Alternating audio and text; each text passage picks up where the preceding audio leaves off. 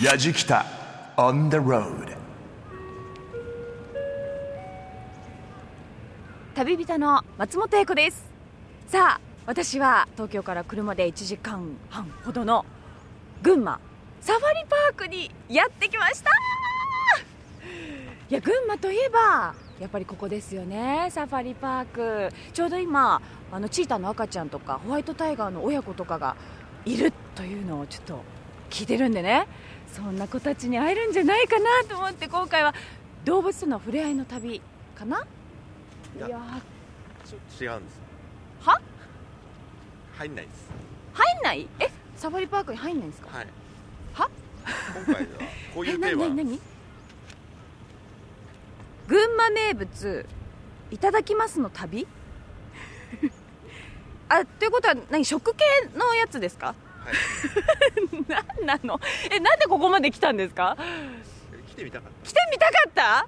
うわ出たすごいなやじ来た。えテーマ全然違うし聞いてるのと。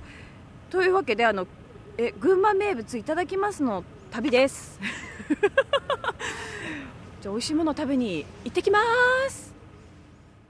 やじきたオンザロード耳で感じる旅番組。ご案内役の伊門宗行ですこの番組は日本全国津々浦々そこに暮らす方々との出会いを通じてその土地の魅力やゆったりと流れる時間をお届けする旅番組です。今回いきなり群馬サファリパークからスタートしたんですね。泣いてるのカラスでしたけどね。でも入らないっていうのはまあ意地悪なやじきたスタッフですな。そんなスタッフと一緒に巡る今回の旅は、群馬名物、いただきますの旅。旅人は松本英子さんです。何やら不満そうでしたけどね。群馬名物いただきますなんてなかなか素敵じゃないですか。グルメレポートできるんですよ。群馬県というと日本のへそです。ほぼ真ん中に当たる県なんですね。海なし県と言われてはいますが、名物たくさんあります。例えば、日本三大焼きそばの一つ、大田焼きそばでしょこれあの、秋田のね、横手焼きそばや静岡の富士宮焼きそばと並ぶ名物という、非常に有名な焼きそば。それから、水沢うどんね。美味しいですよね。こちらも実は秋田の稲庭うどんと香川の讃岐うどんと並んで日本三大うどんに選ばれているんです。まあ群馬の名産たくさんあるんですけれども、そんな中からまず最初に矢じ北が訪れたのは、ローカロリーで人気のあの食べ物なんですね。一体どんな食べ物なんでしょうか旅の様子は番組ホームページや動画、旅日記でも楽しむことができます。ぜひホームページをチェックしながら聞いてみてください。今日も最後までお付き合いを。やじきた on the road さあ群馬の名産といえばこんにゃくですね私もそれは知ってます さあそんなこんにゃくの生産量こんにゃく芋の収穫量全国の80%以上を占めていて日本一ということでまずこんにゃくを知るには博物館へということでえー神田町にありますこんにゃく博物館にやってきました。えーこんにゃく博物館館長猪谷慎吾さんにお話を伺います。よろしくお願いします。はい、よろしくお願いします。こんにゃくですけれどもこのこんにゃく芋が群馬で盛んにこう栽培されるようになった理由っていうのは？はい、えー、もともとあの群馬県のはい。下仁田町っていうところがあるんですが、はい。そこがあの下仁田こんにゃくと言われているぐらい、えまあ有名なまあ地域なんですね。ん。で、えー、こんにゃくって、はい。あの漢字に書きますとえ、あの草冠に弱いっていう字を使う。ああはいはい。それだけあのデリケートであの傷みやすい作物なんですへね。ーであのその下仁田町がですね、はい。あの山間の土地を利用した段々畑、ん。そちらの方が水はけが良くて、はい。本当に栄養成分の豊富な土地なのでそこがこんにゃくに適したっていうのがきっかけみたいな感じですけどうね、ん。博物館の中でこんにゃく芋が並んでるこの工場が。で今見てるのはですね、えー生芋こんにゃくの芋をふかしてそれを粉砕して、はい。生芋の原料として作ってる部屋がなんですね。でその今回転してるちょっと円状のはい。ステンレスの容器があるんですけど、はい。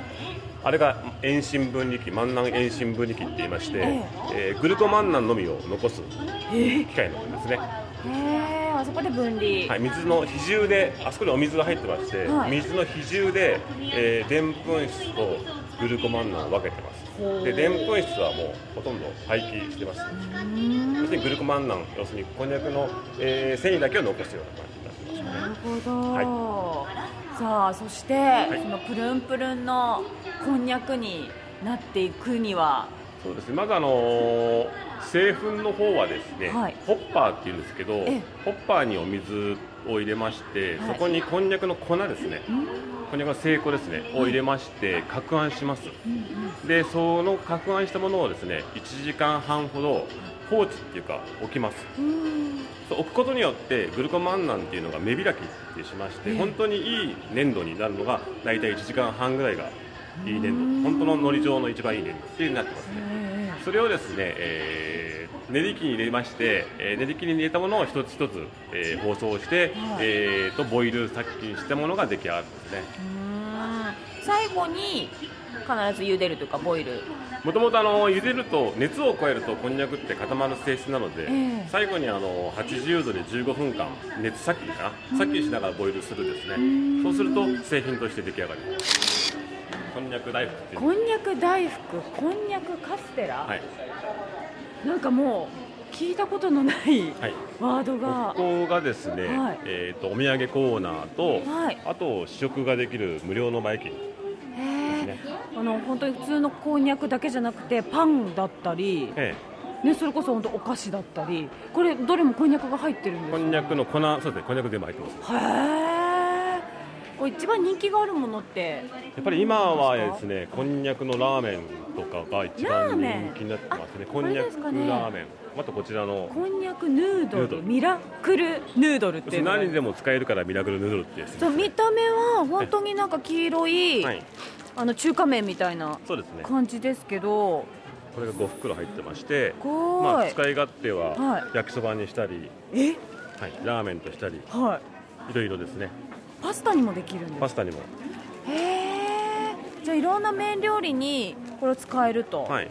一番いいのはハーフハーフで半分半分にするとカロリーも半分になっちゃいます。なるほど。でどうしても、はい。そうですね。これだけだとどうしても寂しいのでー。半分半分にしていろいろ使っちゃうへえめちゃくちゃこんにゃくが食べたいモードになってきました。朝ごはんも抜いてまいりました。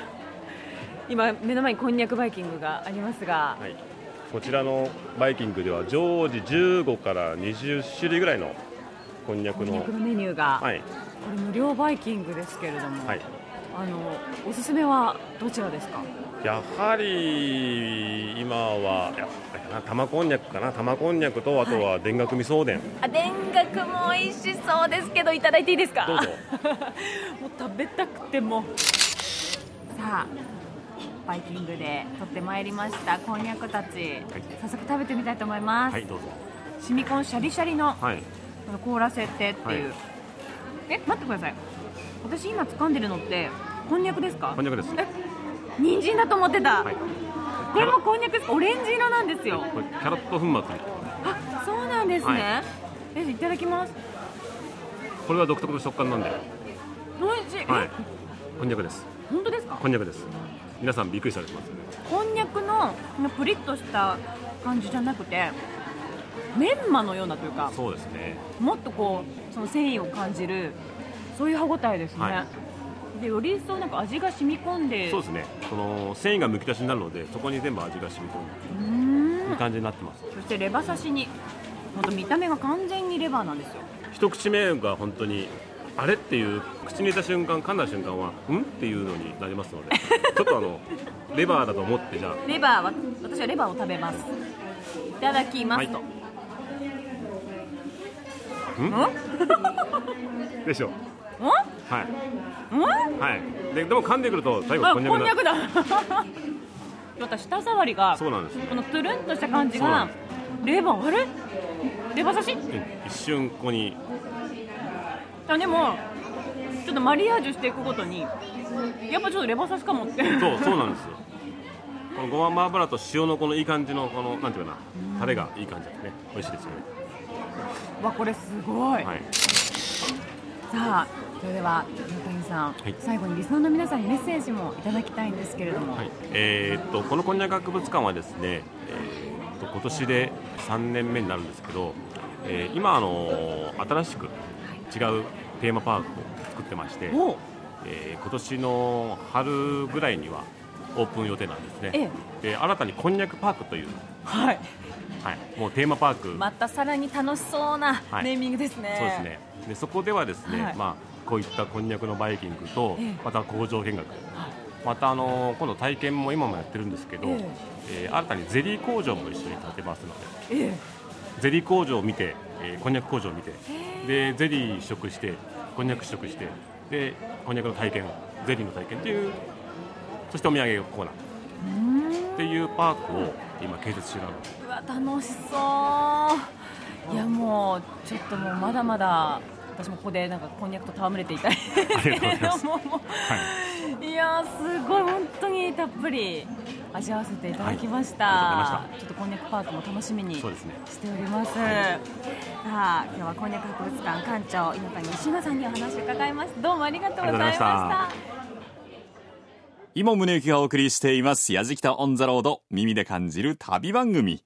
今回は群馬名物いただきますの旅と題して松本英子さんがお届けしていますほら英子ちゃんよかったじゃない。なんか満喫しちゃってるじゃないですか。あとやっぱりバイキングが無料っていうのがね。なんと常に、まあ、20種類ぐらいが並んでるっていうんですけれども。な他にもねきんぴらこんにゃくがあったりとかね。なんかナポリタンこんにゃくがあったりとか。うちのスタッフまでもうお腹いっぱいこんにゃくを食べたみたいですよ。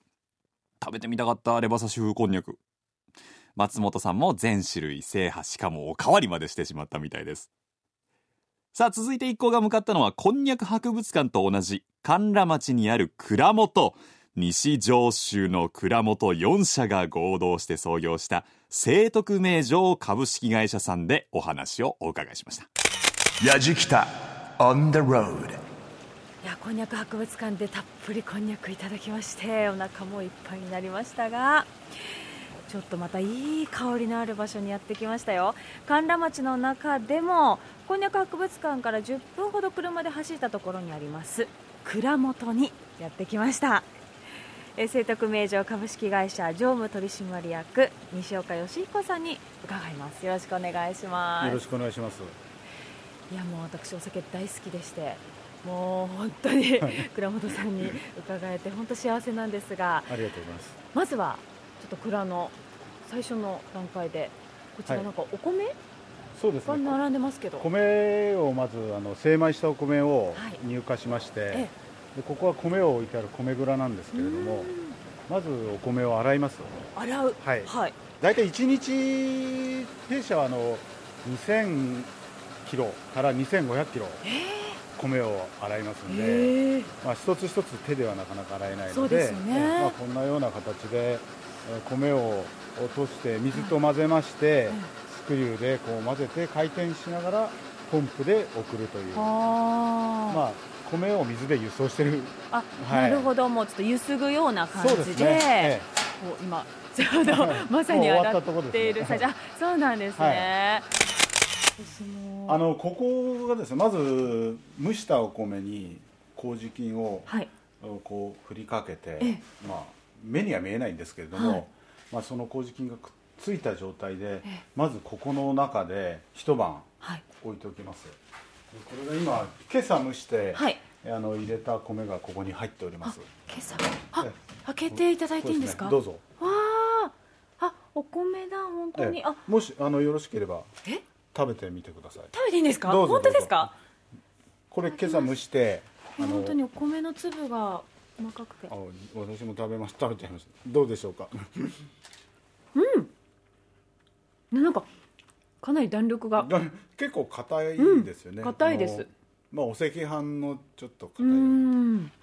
ここでですね一晩、まあ大体32度うん。で保つんですね。結構あったかい。そうするとあのや菌が少しポチポチポチと生えてくるんですけども。仕込み蔵です。なんかいっぱいこう穴が穴が あって俺は落とし穴とかではなくてこの穴の下にタンクがありましてあ本当だ。でその中でちっちゃい酒母からだんだん増やしていって仕込んでこんなに大きくなるんですね。まあ同じようなんですけどね。本当にこうお酒の香り69ですもう完全に。これあの棒みたいなのがタンクに刺さってますけど。あこれがですねあの、混ぜる解剖ってよくあのこうやって混ぜますなんかの当時さんの絵で見ますね。こうやって混ぜる。ねあおー。こういう感じで、あ遠い。すごい下が遠い。えーこれは何メートル下だろうこれ。これがまず第1回目の仕組みなんで、はい。あのこのくらいしか入ってないです。こんなに下。そうですね。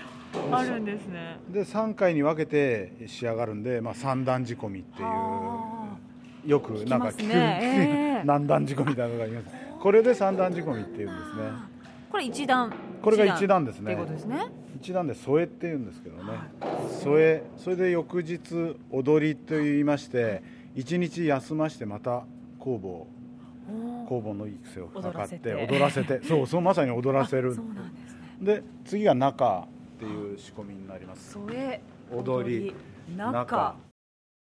お米がお酒になるまでを見るってちょっと感動的ですよね。普段飲んでいるもの僕もお酒大好きなんですけれども秋田の蔵元に行った時もね蔵元の見学させていただきましたけどね。うんなんか出来上がったお酒への心が変わってくるんですよね。英子ちゃんどうだったんだろう。群馬では蔵元の若手が集まって群馬のお酒を盛り上げようと農業技術センターと一緒に新品種の酒造公的米舞風を開発しているそうです。その酒米舞風と群馬風工房を使ったオール群馬の地酒を販売してるんですね。まあオール群馬といってもそれぞれの蔵元が同じ群馬から生まれた酒米と酵母を使ってオリジナルの地酒を作っているので15社それぞれの味を楽しめる地酒になっていると。まあ残念ながら今年のオール群馬のお酒はまだ出来上がっていなかったので現在蔵元から出している自慢の銘柄を利き酒させていただきました。西岡さん今ずらりと日本酒の瓶が並んでおりますが、はい。あの群馬のこのお酒の特徴っていうのはどういうところにあるんでしょうか？まあ、特にその味が濃いとか、はい。群馬県はこういう形だっていう特徴はないんですよ、で今群馬県っていうのはあの非常に蔵の数がはい。あ全国の中でもそんなに多くない、えーそれとあと世代交代が非常に今進んでるちょうどそういう交代が真っ盛りというか若手の蔵元の人が、はい。えー蔵へ帰ってきて、え自分たちで酒を作ってるというそういうような、あのちょうど時期なんですね、はだから各社があの非常に努力をして、ええまあ、お互いこう情報を共有しながら、うん。切磋琢磨しながら作ってるので、まあ、非常にあの新しい風の吹いてる酒といううん。そういうなんかちょっと抽象的であれなんですけれども。でもね本当に若手の方のはい。アイディアなんかもこう含まれてきてるってことですよね。いやでも今ちょうど5本瓶が並んでますが、えこちらがあのまだラベル貼ってないんですけれども、へえー蔵限定でーはい。こういう見学に来てくれた方々ええ。だけに、まあ、販売してるんですけれども、はい。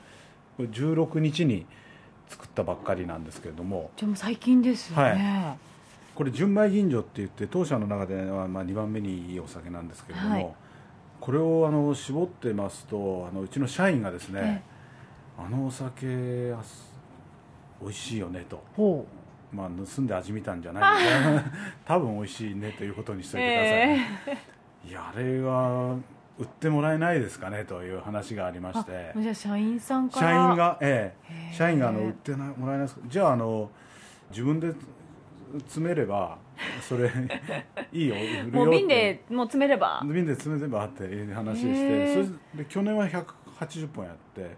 で今年はおもう思い切って300本ついにや300本。300本にしたんですけどね。でもね貴重な300本の中の1本からちょっといただきたいと思います、い、ただきます。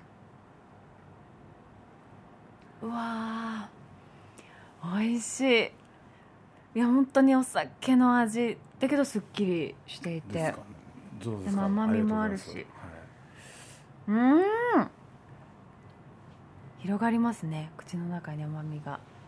じゃあちょっと次々いきたいと思いますが、こちらは？次がですねこの原酒ではい、貯蔵熟成させてできた純米吟醸ですね。はい。こちらの中の入ってる原お酒はですね去年作っ去年絞ったお酒です。うーん。いただきます。は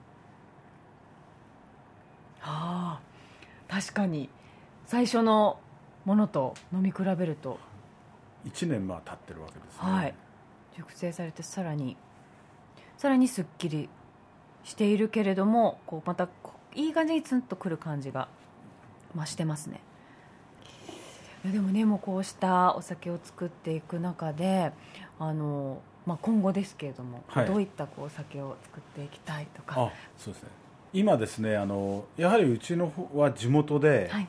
この神田富岡地区ではうち1社しかはい。酒蔵が、まあ、だんだん減ってきましてない状態なんで、基本的にはやはりこう地元の人に愛される酒、はい。でやはり日本酒っていうのは、日本の日本民族がはい。ずっとまあ培ってきた、まあ、文化っていうとちょっと大げさかもしれないですけど貴重な日本民族がやっぱこう優れた技術で作ったお酒ですから、はい。世界には類を読めないような。それをやっぱり守っていくことによって、うん。まあ、地元の子どもたちも大きくなったら、ええ。まあ、地元にはこういう酒蔵あるんだよっていうう、ん。ないよりはあった方がいいかなはい。と思いまして、ええ。まあ、そのためにはあのやはり地元の人に何しろ知ってもらって地元の人が胸を張って、えーうちの村にはこういう酒があるんだぞと外へ行っても言えるような酒をまず作っていきたいということでうん。やってるんですね、はい。でその中でこの法政との純米吟醸これを今輸出してるんです。あのアメリカとヨーロッパに輸出してるんですけども日本のお酒を向こうの人があの飲んだ時お前この酒はどういう特徴でどうなんだって聞くんですね、うん。なかなかうまく説明できないんですけども、ええ。まあ私はもうあの地元じゃナンバーワンだってうん。そうに言ってるだけなんですけども、はい。まあ、それで結構向こうは納得してくれるので、ええ。まあ、なんといってもそのここで愛される酒っていうのをまず、うー作っていきたいというのがあります。今日本当にたくさん美味しいお酒もいただきましていやーもう私もたくさん勉強になりました。聖徳名城株式会社常務取締役の西岡義彦さんでした。どうもありがとうございました。ありがとうございました。やじきた on the road 伊門宗行がお送りしています。やじきたオンザロード。耳で感じる旅番組。群馬名物、いただきますの旅と題して、松本英子さんがお届けしています。蔵元のあった神田町から15キロほど離れた場所にある安中市の磯部温泉にやってきたやじきた一行。この磯部温泉は、江戸時代から中山道を行き来する旅人や当時のお客さんで古くから賑わってきた温泉街です。さて、矢敷田一行は磯部温泉で何に出会ったのでしょうか？あー気持ちいいなやっぱね群馬っていうと温泉地ですからもう早速あの私入らせていただいてます。足だけ。あれなんで足だけかな？しかもですよあの温泉地ってまあね群馬県たくさんありますよ。伊香保もあるし草津とかさ。ちょっとね磯部温泉っていうところに来たんですよ。で今ちょっと足湯使ってるんですけどね。これなんで磯部って実はちょっと私あの初めてなんですけど温泉記号発祥の地なんです。あの最も古い温泉記号を描いた絵図の碑っていうのがこの足湯のね場所にありましてしかもさっきあの磯部駅の目の前にもですね本当に一番古いえー温泉記号が書かれてまして2つね。あのいわゆるみんながよく見る下にね楕円のようなものがあって上にニョロニョロ3本立ってる湯気のねマークですけどあれが最も古い記号なのだとしたら私たちが今使っている記号はちょっと短い。3本の線がね意外に長かった。記号が。あれが最初なんですね。そもそもはちょうどこの土地の境界争いの時に江戸幕府から出された判決文に添えられてた地図の中に温泉記号が描かれていた。そうなんですね。あまさにこの日にも書かれてますね。結構ざっくりしたあの境界図。あのえあんなんでいいんですか？あの地図なら私も描ける感じなんですけど。割と家とかもざっくり描か山もざっくり描かれてますし。え道とかも適当あれ適当じゃないですか。大丈夫。誰が書いたんでしょうね。この磯部温泉って言いますと他の温泉と比べて塩分が強いんでねあの入ると肌がねツルツルになる。もうね本当に今ぬるっとねしてるんですよ。手で触ってもそうだな。で神経痛とか筋肉痛関節痛にも効果があるってことなんですけどもう今すべすべですね。で、えー高泉水の炭酸含有量が他の温泉地よりも多いので飲んでも薬効があると。言われたことからこの高泉水を使ったお菓子が生まれたそうなんですけれども磯辺せんべいというのが名物で温泉まんじゅうよりもだいぶ古くからあるんですね。温泉地のお土産の元祖と言ってもいいそうです。じゃあちょっとこれ全身浸かりたい。まだ温泉浸かりたい。ですがおせんべいも気になりますので磯辺せんべいのお店にこの後行ってみます。ラジキタ On the road 香ばしい香りがしていますがえこの磯辺温泉の中で唯一今でも手焼きで磯辺せんべいを作っていらっしゃいます栄泉堂さんにやってきました。え店主であり手焼きの職人さんでもあります。関口秀夫さんにお話を伺います。よろしくお願いします。もう今まさに目の前でおせんべい焼いていらっしゃいます。あの四角いおせんべいですね。あの今年で創業何年になるんですか？100年近い長い歴史がありますよね。あの磯辺せんべい自体はこうどういった特徴のあるおせんべいなんですか？はいあのこ材料は小麦粉とお砂糖なんですけど、はい。こねるのがおお水じゃなくて、はい。磯辺で湧き出てる光線でそれでこねこねるのであの膨らんで軽いおせんべいになるんです。よあ光線がそういうふうに軽いおせんべいにしてくれるっていう。はいそうです。へえあの今焼いていらっしゃいますけれどもあの一枚一枚なんかや焼いてすぐっていうのはかなり柔らかい状態なんですか？そうですね柔らかいです。取ってみますかあいいですか？熱いですよ。あ熱そうです。はい。わあすごい。最初はちょっと本当に柔らかい状態いただきます、はい。どうぞあなんかうん。美味しいあ甘みがあってうん。あでもだんだんやっぱりこの気温で寒くなるとちょっと硬くなってきますね。うーん。うわこの焼きたてのほやほやをいただいたの初めて美味しい。わここにちゃんとおせんべいに上州名産磯部せんべい書いてますね。この焼いている器具もかなり年季が入っていますね。そうですね。昔からはい。使ってらっしゃるんです。宣伝からのやつでなんか清掃中に出すようにって言われて、じいさんが隠したしてますから。ええはい。じゃあもうこれを守って。はい。それをずっと長年使ってそうですね。いらっしゃるんですね。でもこの手焼きにこだわっていらっしゃる理由っていうのは？これはお客様やっぱし昔からのいらしてくれるお客様が多いのではい。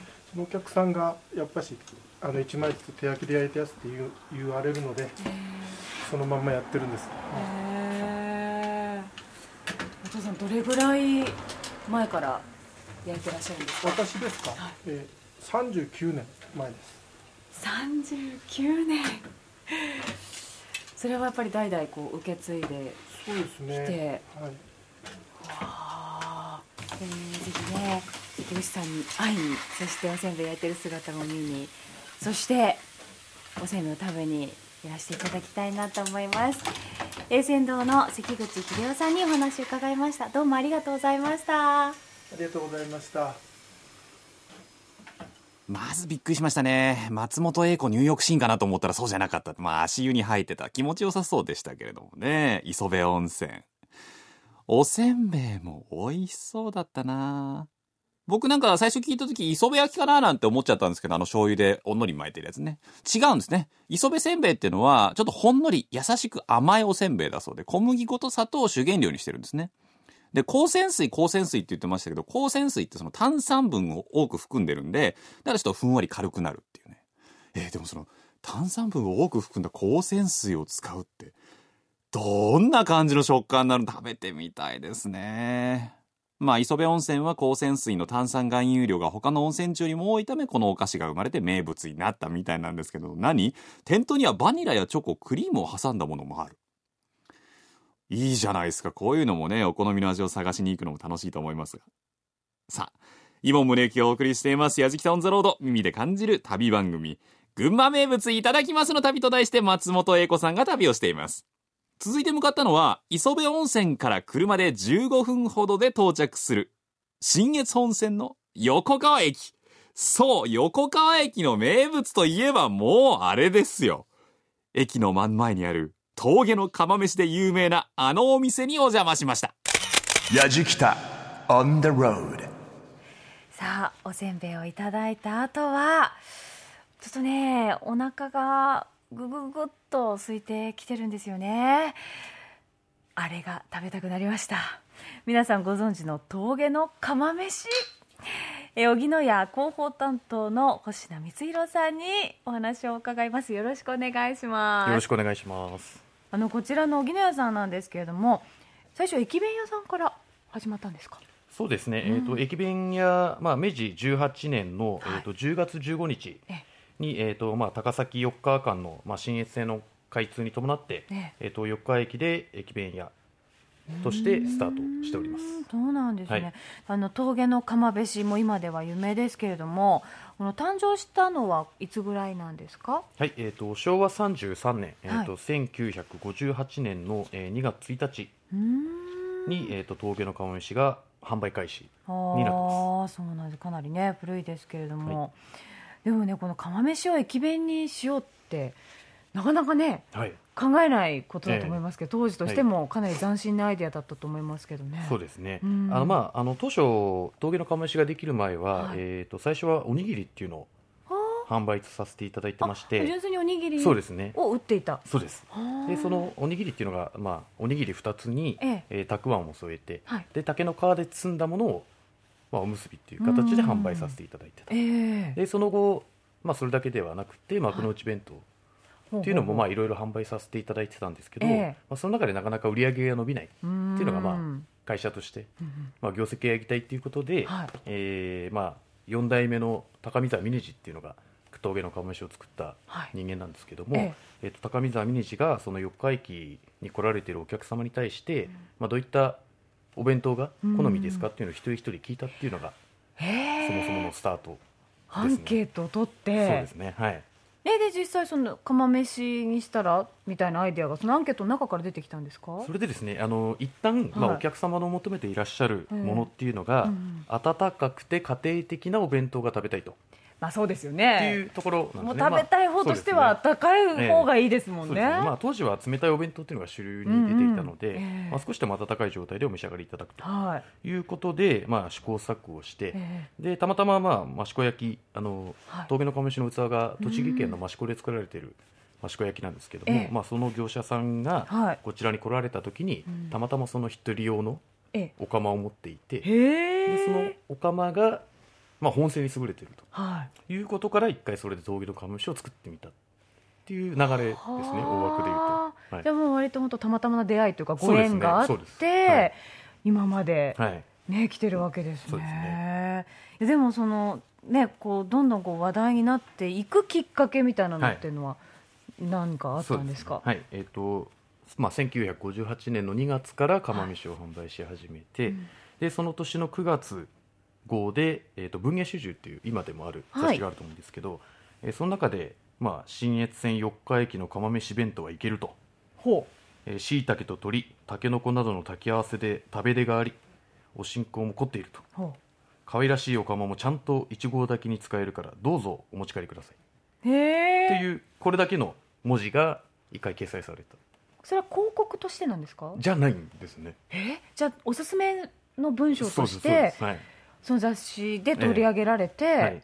でそれが最初だったんですか？そうです。最初それでえだんだん口コミで広がっていくはあ。っていう感じですね。へえ、い、やでも口コミで広がるっていうぐらいやっぱり一度食べたらもうこれはまた食べたくなるっていうそういうお味だったんでしょうね。ってことですからねね。はい。今ですねちょうど資料館にはい。いるんですけれども、実際にね販売する時のはい。お弁当をね売っている売り子さんが持っているえ運ぶためのあの道具木箱。木箱はい。ありますよね、えはい。であれで皆さんじゃあ売って歩いてくるんそうですね。当時ははそれで販売してでたまたまあの四日駅に泊まる45分泊まるんですねここで。ええ。っていうのはあの薄い峠がありますので、はい。そこが急勾配になっていてではあ。アプト式っていうのでええ。どんどんどんどん登っていく。はあ。そのまま今の電車みたいにガーッと登りきれないので、ええ。その、えー、と切り替えの時間が45分あってでその間に釜飯を販売していたあそうなんです。ねじゃあもう立地の部分でそうですもね、えちょうどのいい。えいい塩梅だったんです。一番この釜飯でこだわっているところっていうのはどういったところでしょ基本的にはお客様に対して温かい状態でお召し上がりいただくとい。いうのを一番大事にしてます。でまああの弊社の社税で感謝和言誠実っていうのがありまして、はい。常に、まあ、お客様に感謝、えー買っていただいたことに感謝すると。で、えー、と和言っていうのは平和の和に顔って書くんですけども、ええ。まあ、笑みというか優しい笑顔で接客すると、で誠実なのはそのまま誠実さへにえつながるんですけどもそういった意味で、まあ、一番は温かい状態うーん。で温かいものを温かいうちに召し上がっていただくっていうところですね。本当にだから最初に求められていたはものをずっと大事にそうですね。していらっしゃるんですね、えー峠の釜飯荻野屋広報担当の星名光弘さんどうもありがとうございました。ありがとうございました。えー今資料館の中にいるんですけれどもその中のちょっと本当に一角に列車のシートが本当向かい合わせになってあるんですよ。ちょうどいい具合に。ここでやっぱり釜飯いただきたいなと思います。もうまさにこのね列車に乗っているガタンガタンとこう揺れながら食べているような感覚でちょっと食べられますねこれ。いただいちゃいます。重量感ありますね。横川駅荻野屋と書いてある蓋です。これを開けてそしてオープン。キャー!いっぱい具が乗ってる。しいたけでしょ?うずらの卵に鶏にごぼうにたけのこにこれあんずですか？そして栗えー、グリーンピースすごいわ。じゃあいただきます。うん。おいしい。ご飯にも。の味が染みてて。美味しいな。うん。これを。列車が止まってる間に買って。そして電車でも食べてたのかな。うん。ごぼうも味がいいわうんとこの旅の疲れも癒してくれるようなこの釜飯うん大満足です峠の釜飯にそんな物語があったってのは知らなかったですけどね。駅弁って旅の食べ物じゃないですか。これ旅の食べ物っていうのはあんまり意識して食べないんですけれども、なんとなくその旅情に合う雰囲気がある。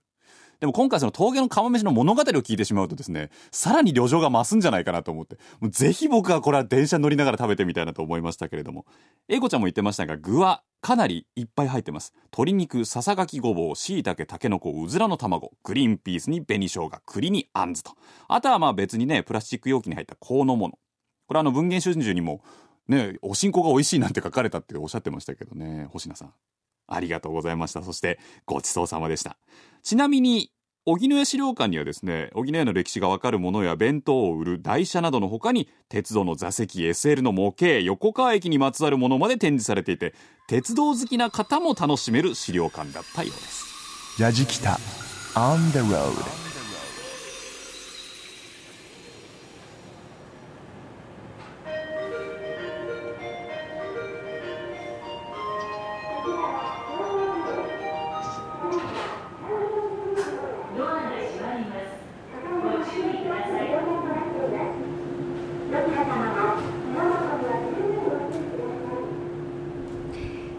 先ほどの峠の釜飯荻野屋さんの目の前にあります横川駅に来ています。え今回の「やじきた on the road 群馬名物いただきますの旅」と題して群馬の名産物たくさんいただいてきました。こんにゃく博物館そして群馬の地酒磯辺せんべいそして峠の釜飯。いやこんなに心も体も群馬でいっぱいになると想像してませんでした。まさかのサファリパークからスタートして ここまでたどり着きましたけれども群馬の美味しいものをたくさんいただいた一日。いやちょっともう帰りのお土産いっぱい群馬のもの買って帰ろうかなと 思います。えそしてお家でも群馬のものたくさん食べたいしそしてまた必ず足を運びたい場所です。やじきたオンザロード群馬名物いただきますの旅。旅人は松本英子でしたやじきた On the road Grooves and moves your day イモン宗行がお送りしてきました。やじきたオンザロード。耳で感じる旅番組。群馬名物、いただきますの旅、いかがだったでしょうか？松本英子さんね。最初なんかサファリパークに行けなくてちょっとしょんぼりしてましたけども、群馬名物こうしっかり堪能して声のトーンがホクホクするっていうね、だんだん上がってくる。これが僕は旅の醍醐味だなって思うんですよ。やっぱり知らないものを味わったり、目で楽しんだりした時に、その旅がどんどんどんどん楽しいものになっていく。英子ちゃん、群馬の旅満喫したじゃないですか。魅力度ランキング44位っていうところでね、群馬に行って何があるんだろうなんて、やじきたスタッフも言ってたんですけれども、探ってみるとやっぱりありますね。美味しいもの。美味しい景色、目にも。うん、素敵な旅だったな今回の旅の様子もぜひ皆さん番組ホームページの動画や旅日記でも楽しんでいただけるんです。放送終了後、ポッドキャストでも配信しますので、ぜひぜひチェックしてみてください。アドレス言っておきましょう。www.jfn.jp スラッシュやじきた。www.jfn.jp スラッシュやじきたです。やじきたオンザロード耳で感じる旅番組。ご案内役は伊門宗行でした。